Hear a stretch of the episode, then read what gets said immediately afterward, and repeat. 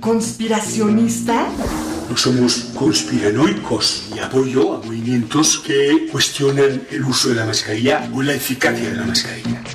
¿Terraplanistas? Según una encuesta del Instituto Datafoya, millones de brasileños creen que la Tierra es plana. ¿Recortes en la ciencia? No a los recortes en ciencia y tecnología. ¿Antivacunas? ¿Por qué me voy a vacunar si yo no me he enfermado? Mejor escucha a los que sí saben. DNA, un programa de ciencia para generar conciencia. Con tus científicos favoritos, Nadia Rivero, y Carlos Berja.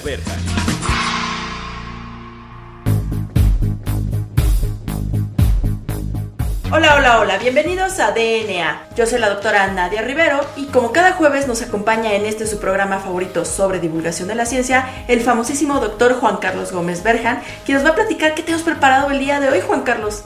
Pues mira Nadia, tenemos preparado eh, una invitada muy especial. Hemos tenido un pequeño set sin querer de, programas con eh, investigadoras jóvenes y que aparte tienen muy buenos temas de investigación y muy, muy de interés, muy de frontera. Y hoy pues no es la excepción, tenemos a la doctora Liliana Quintanar, quien eh, ahorita nos vas a platicar más o menos de, su semblanza, pero nos va a platicar de un tema también de frontera y de mucha relevancia para el país. Entonces, ¿por qué nos platicas quién es la doctora Liliana Quintero y más o menos una breve semblanza, Nadia? Claro que sí, Juan Carlos. Bueno, pues la doctora Liliana Quintanar Vera nos acompaña el día de hoy, quien realizó sus estudios de licenciatura en química en la Facultad de Química de la UNAM, por supuesto. Eh, obtuvo una mención honorífica y la medalla Gavino Barreda en su licenciatura y también realizó eh, como parte de su licenciatura una estancia de investigación en la Universidad de California en Santa Bárbara. Posteriormente realizó un doctorado en el Departamento de Química de la Universidad de Stanford en California y cuando regresó a México realizó una estancia postdoctoral con la doctora Lourdes Maciá Trigo en el Departamento de Neuroquímica del Instituto de Fisiología Celular. Desde 2005, la doctora Liliana Quintanar es investigadora en el Departamento de Química del Centro de Investigación y de Estudios Avanzados, mejor conocido como CIMBESTAP, del Instituto Politécnico Nacional. Ahí realiza pues investigación enfocada en el estudio espectroscópico de interacciones metal-proteína que son relevantes para el desarrollo de enfermedades neurodegenerativas, que ya nos va a platicar un poquito enseguida la doctora de qué se trata esto.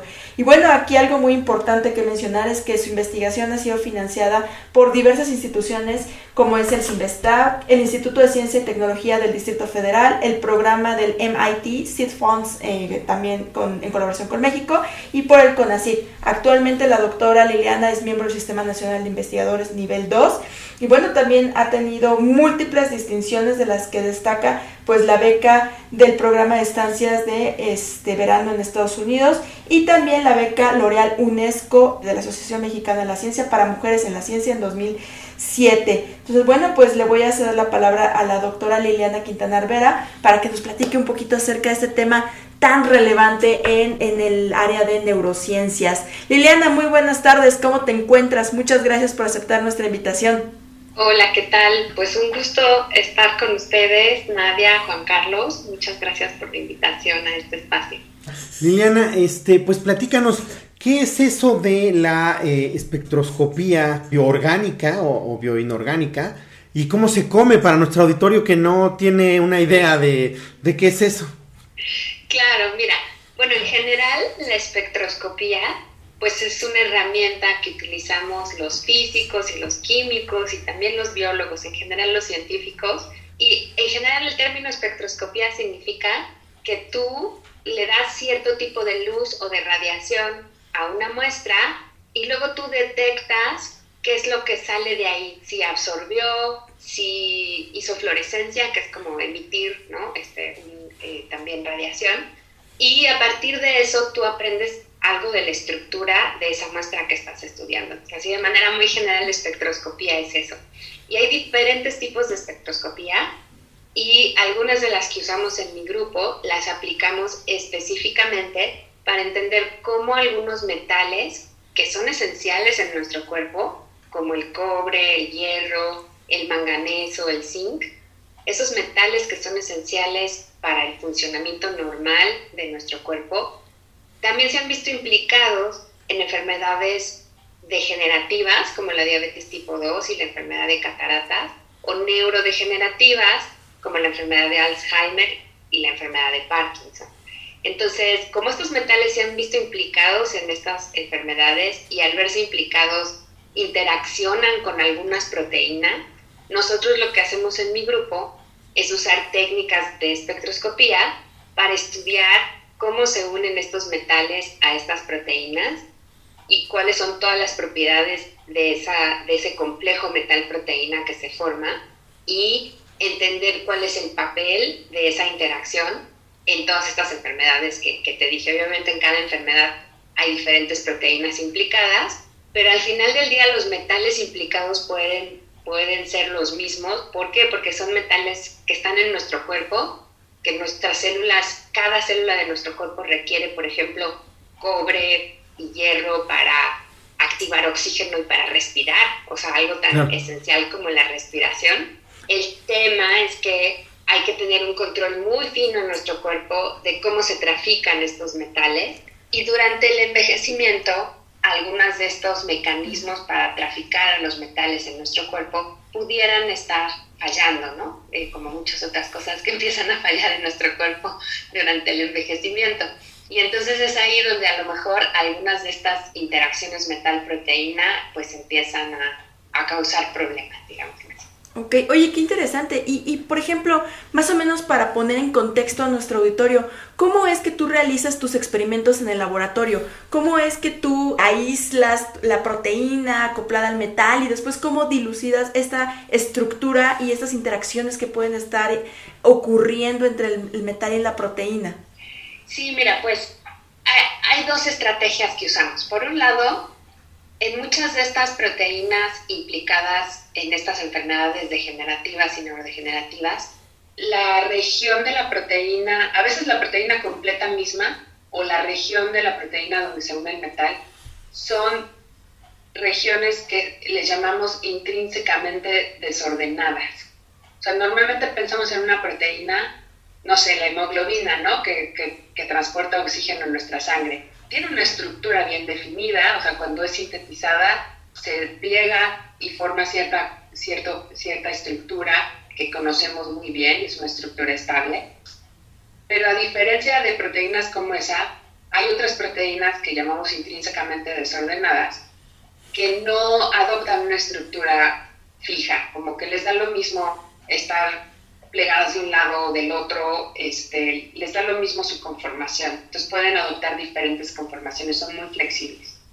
Entonces muchas veces, por ejemplo en la enfermedad de Parkinson, la proteína implicada se llama alfa-sinucleína, que es la que termina agregándose en los cuerpos de Lewy que vemos en los tejidos eh, del cerebro de pacientes con, con, Parkinson.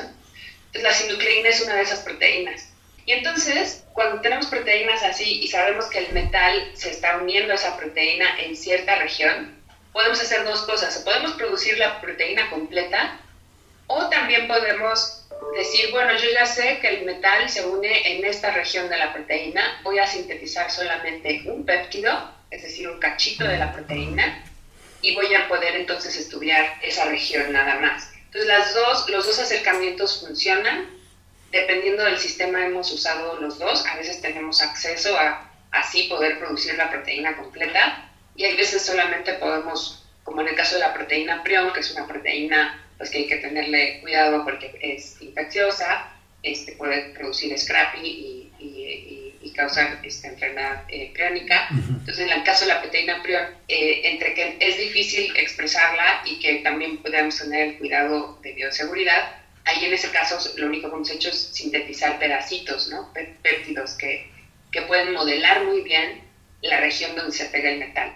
Oye, Liliana, y a ver, platícanos, porque ahora que fue lo de las vacunas, que todo el mundo empezó con, es que metales y metales y metales, ¿cómo es? Entonces, para el auditorio en general, entonces, ¿tenemos metales nosotros como parte de nuestro sistema? ¿Sintetizamos metales? ¿O cómo es que eh, esta interacción de proteína-metal es tan importante en el cuerpo?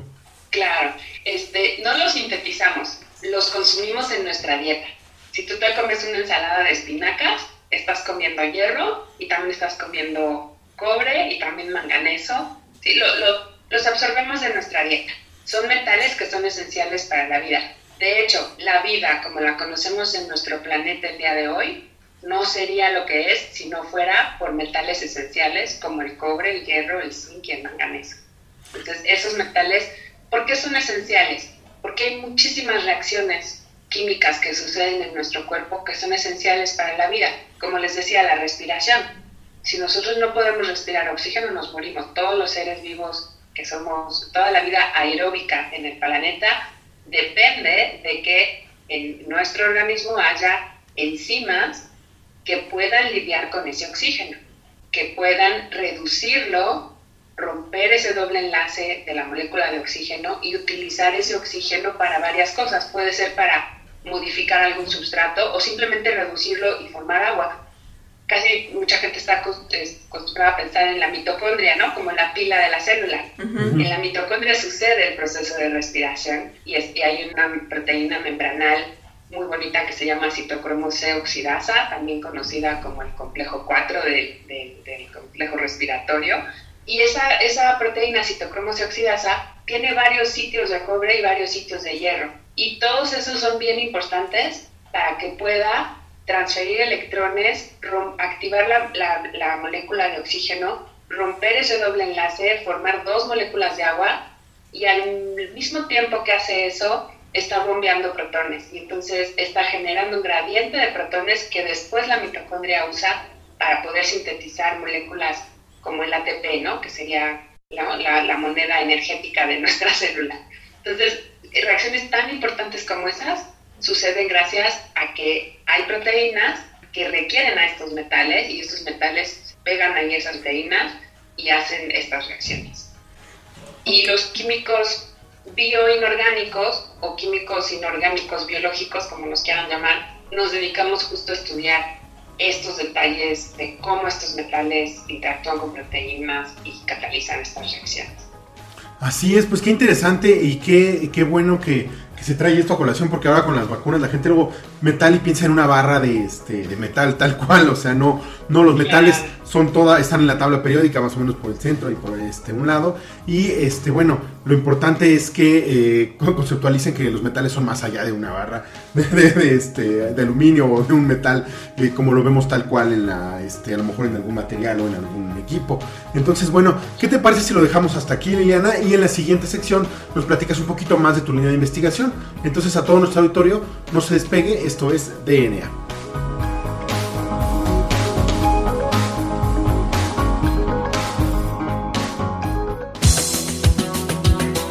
Volvemos en menos de lo que tus genes se traducen a proteínas.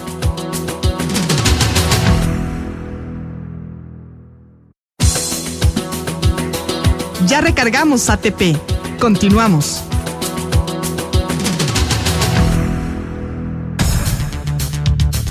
Bueno, pues ya regresamos a DNA. Recuerden que estamos platicando con la doctora Liliana Quintanar Vera de El Simvestab y estamos hablando el día de hoy acerca de espectroscopía bioorgánica para estudiar las interacciones metal-proteína en enfermedades neurodegenerativas.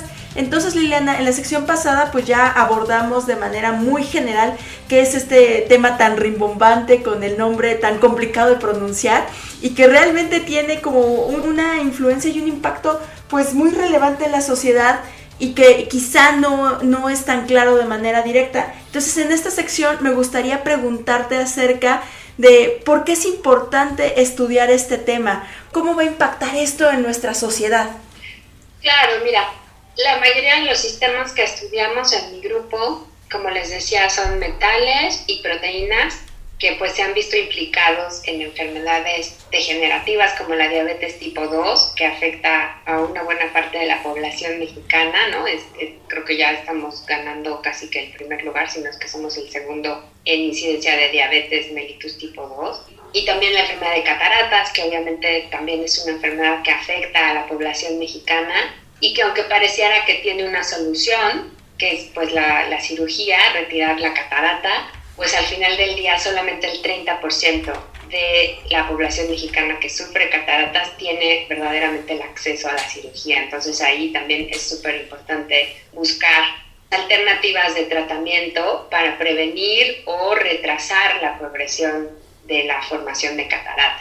Y hablábamos también de Alzheimer y de Parkinson, que, que son pues dos de las enfermedades neurodegenerativas que más afectan a la población mexicana y que además la proyección que se tiene en general en Latinoamérica respecto a la incidencia de estas enfermedades, pues sí eh, se espera un, gran aumento dada la edad de nuestra población, puesto que son enfermedades que su incidencia aumenta de acuerdo a la, a la edad de la población. Entonces, son temas bien importantes, bien importantes de estudiar. No tenemos cura para ninguna de estas enfermedades y solamente tenemos tratamientos paliativos y muchos intentos de cosas que a lo mejor a veces luego se quedan atoradas en la clínica. Y ahí a nosotros nos interesa pues el tema este que les platicaba de los metales, o sea, cómo metales que son esenciales para la vida después terminan implicados en unirse a proteínas y en causar agregación de proteínas y aglomerados de estas proteínas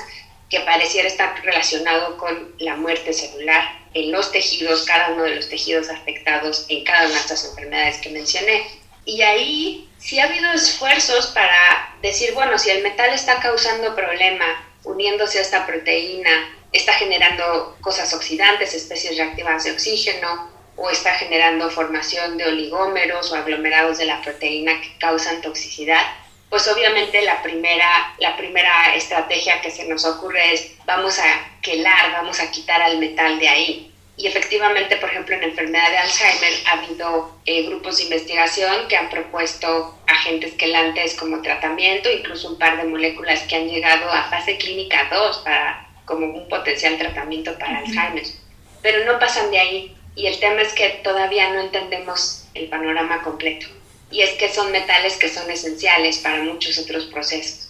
Entonces, por ejemplo, una de las proteínas que nosotros estudiamos es la proteína prion celular, que está asociada a las enfermedades priónicas, como las enfermedades de las vacas locas y la enfermedad de Creutzfeldt-Jakob en humanos, pero que también ha sido implicada en Alzheimer, porque esta proteína une cobre ahí en la sinapsis y resulta que el péptido beta-amiloide, que es un péptido asociado a la enfermedad de Alzheimer y que cuando se une a metales también puede formar estas fibras y estos oligómeros que son neurotóxicos y que causan neurodegeneración, eh, resulta que el péptido beta-amiloide puede competir por el cobre con la proteína prion. Pero al mismo tiempo, la proteína prion y el cobre ahí en la sinapsis están ahí por una razón, cumplen una función fisiológica y a lo mejor todavía no entendemos todos los detalles de esa función, pero entre más sepamos de esa función, podremos entonces sí estar informados para el desarrollo de una molécula con potencial terapéutico para Alzheimer que pueda lidiar con la parte tóxica de esas interacciones, es decir, que, que el cobre se une a la beta-amiloide y forma oligómeros que son más neurotóxicos. Entonces, ¿cómo le quito el cobre ahí a ese péptido, pero sin interferir con las funciones principales que está cumpliendo el cobre ahí con la proteína prion en la sinapsis. Funciones tan importantes como, por ejemplo, desactivar la entrada de calcio después de que, de que ocurre la sinapsis. Como ustedes saben, las neuronas se comunican mandando neurotransmisores, entonces en una sinapsis glutamatérgica, que son de las que se ven también afectadas en la enfermedad de Alzheimer, una neurona le pasa glutamato y zinc a la otra y la terminal postsináptica recibe eso, eh, unos receptores que se llaman NMDA, se abren, entra calcio y eso es importante para la comunicación. Pero luego no se puede quedar ese canal abierto, tiene que cerrarse. Y para modular ese cierre de los receptores NMDA requerimos de cobre y de proteína priona y en la sinapsis. Entonces imagínense que si yo llego y digo, pues le voy a quitar todo el cobre que hay en la sinapsis porque causa problemas con el péptido beta-amiloide y agrega o forma oligómeros neurotóxicos, pues sí que padre que lo pueda quitar. También puede interferir con otros procesos que si ya no está ahí el cobre unido a la proteína pues ya no hay ese mecanismo neuroprotector y de cualquier forma puede haber excitotoxicidad y muerte este, neuronal. Entonces, es como un balance muy fino. Al ser metales que son esenciales, sí tenemos que tener el panorama completo de em, cuáles son las funciones del metal ahí y cómo puedo diseñar una molécula que em, compita por el metal en los sitios que causan toxicidad, pero que deje intacto los sitios o las proteínas donde es importante que el metal esté unido ahí. Entonces es un balance muy fino y lo que hacemos nosotros desde una trinchera muy química, muy de estudiar cosas en el tubo de ensayo y como les decía, de eh, tirarle tipos de luz a la muestra y eh, tener información a nivel molecular de esas interacciones y de la reactividad de esos complejos metal-proteína, pues contribuimos con un granito de arena a tener esa, ese rompecabezas de cuál es la función de los metales, en este caso en nuestro cerebro, o bueno, si hablamos de diabetes tipo 2 en el páncreas, ¿no? ¿Qué hacen ahí en las células beta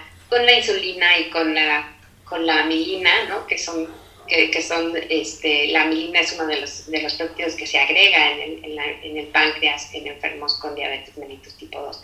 Entonces, entender estos procesos nos pone en una mejor posición para diseñar eh, moléculas con potencial terapéutico y que pues que sí puedan pasar de fase clínica 2, que es ahí donde ahorita con Alzheimer estamos atorados.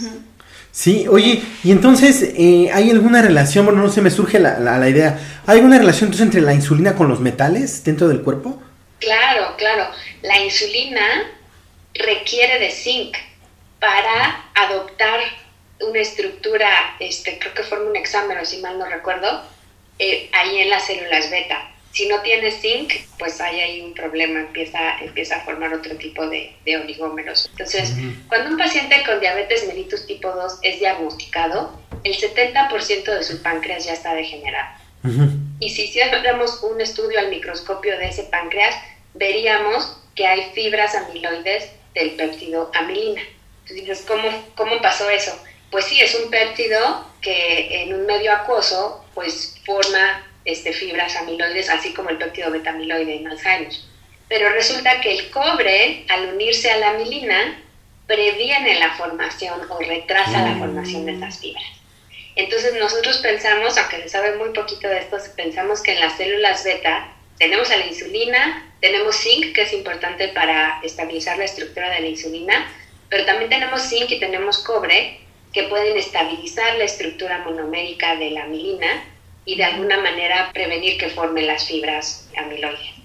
En la enfermedad de diabetes sabemos que hay un desbalance en la homeostasis de cobre y quizás eso tenga que ver justo con esos procesos de agregación Qué interesante. Oye, pues desgraciadamente eh, siempre llegamos al final eh, muy rápidamente en este programa eh, con estos temas que nos apasionan y nos gustan. Llegamos casi al final de nuestro programa donde tenemos la sección que tanto nos gusta a mí y a Nadia porque ponemos en aprietos a nuestros invitados. Entonces, bueno, la primera pregunta que les hacemos siempre a los invitados, ¿cuál es, Nadia? Bueno, pues que nos den alguna recomendación relacionada con el tema y que también le compartan a nuestro auditorio sus redes sociales o sus medios de contacto para que puedan este, conocer un poquito más del trabajo que realizan en sus laboratorios. Claro que sí. Pues bueno, recomendaciones. Sigan aprendiendo y teniendo esta curiosidad por la ciencia.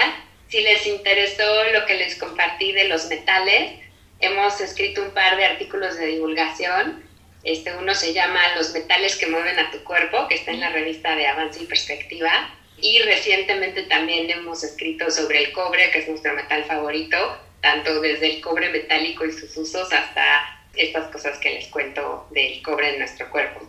Este, también quiero recomendarles em, este programa eh, nuevo que hemos lanzado desde agosto de este año, que se llama, es un programa de webinars que se llama tu mundo, conciencia.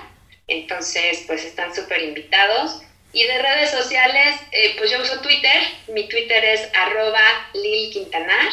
Y pues sí, muchas gracias por, por, la invitación a este espacio. Muy bien. ¿Y cuál es la última pregunta, Nadia, que ponen aprietos a todos? Bueno, pues la última pregunta es, ¿cuál es tu canción favorita, Liliana? Una que es de Silvio Rodríguez y que se llama Solo el Amor, que, que pues toca amar lo que hacemos sí, yo amo la ciencia y les agradezco mucho que me den esta oportunidad de compartirlo con todos. Pues muchas gracias Liliana por permitirnos pues platicar contigo y que compartas con nuestro auditorio un poco de, de, todos tus conocimientos y que nos abren un poquito más el panorama de enfermedades crónicas como son las enfermedades neurodegenerativas y la enfermedad de diabetes tipo 2. Entonces bueno, pues también agradecemos a nuestra eh, productora Claudia Flores y a la estación Ciudadana 660. Yo soy la doctora Nadia Rivero. Yo soy el doctor Carlos Berjan. Y esto fue DNA. Hasta la próxima debes amar la arcilla que va en tus manos. Debes amar su arena hasta la locura. Y si no, no la emprendas, que será en vano. Solo el amor alumbra lo que perdura. Solo el amor convierte en milagro al barro. Solo el amor alumbra lo que perdura. DNA. La materia no se crea ni se destruye, solo se transforma. Nos vemos en el próximo programa de DNA. Un programa para generar conciencia.